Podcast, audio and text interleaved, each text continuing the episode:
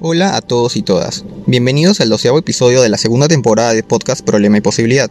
Soy Gustavo Aquino y hoy hablaremos sobre la reciente caída del precio del dólar en el Perú. En primer lugar, es necesario mencionar qué es y por qué tiene tanta importancia un concepto como el tipo de cambio. Según el Banco Central de Reserva, el tipo de cambio mide el valor de una moneda en términos de otra. Para el caso peruano, dicho cálculo se produce entre el dólar de los Estados Unidos con respecto al sol.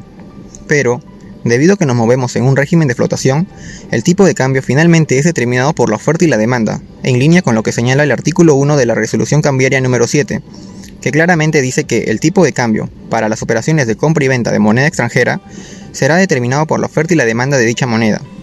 Y, debido a que en un régimen de flotación, el tipo de cambio refleja variaciones en la oferta y demanda de divisas, tal como explican en el BCR, estas variaciones están influidas, entre otros factores, por la evolución de los términos de intercambio, los volúmenes de comercio exterior, los flujos de capital y cambios en las decisiones de portafolio de las personas, empresas y bancos.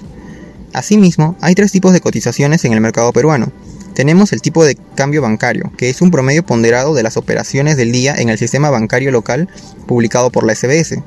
Otro es el tipo de cambio interbancario, que corresponde a la cotización de oferta y demanda del dólar de Estados Unidos de las operaciones entre las entidades bancarias y es reportado en la actualidad por la empresa Datatec. Y el tipo de cambio informal o comúnmente conocido como mercado paralelo es determinado por la oferta y demanda del mercado informal de divisas. ¿Y por qué es relevante el precio del dólar?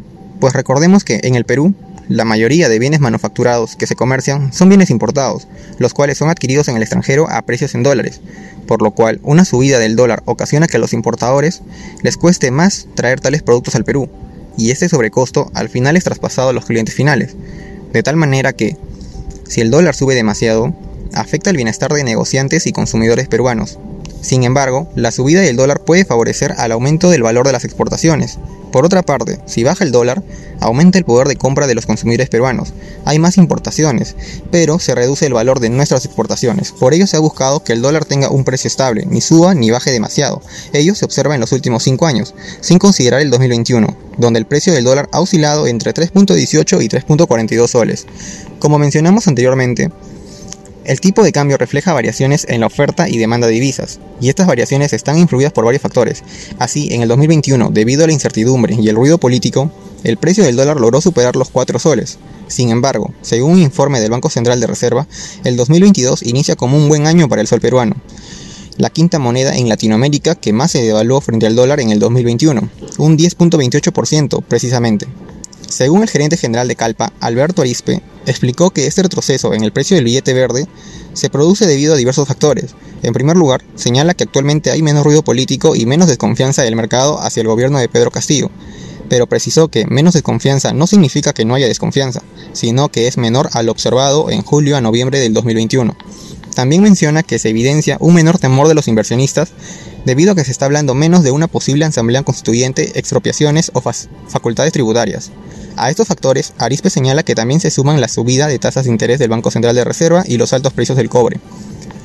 Finalmente, Recordando la importancia de la estabilidad del precio del dólar en la economía y considerando que en los últimos dos años el precio del dólar logró superar los 4 soles, es recomendable, a fin de evitar crisis financieras personales o empresariales, de que los ingresos y egresos que se tengan se den en la misma divisa. Por ejemplo, para evitar el pago de préstamos más costosos ante una posible alza del dólar, se recomienda evitar obtener créditos vehiculares o préstamos personales en dólares, si se percibe un sueldo mensual en soles pues el cambio de moneda para pagar la cuota de cada mes sería más costoso y que además se tendría un interés variable. Esto ha sido todo por el capítulo de hoy, esperamos que les haya gustado. Gracias Enrique Serrano por su ayuda en la realización de este podcast.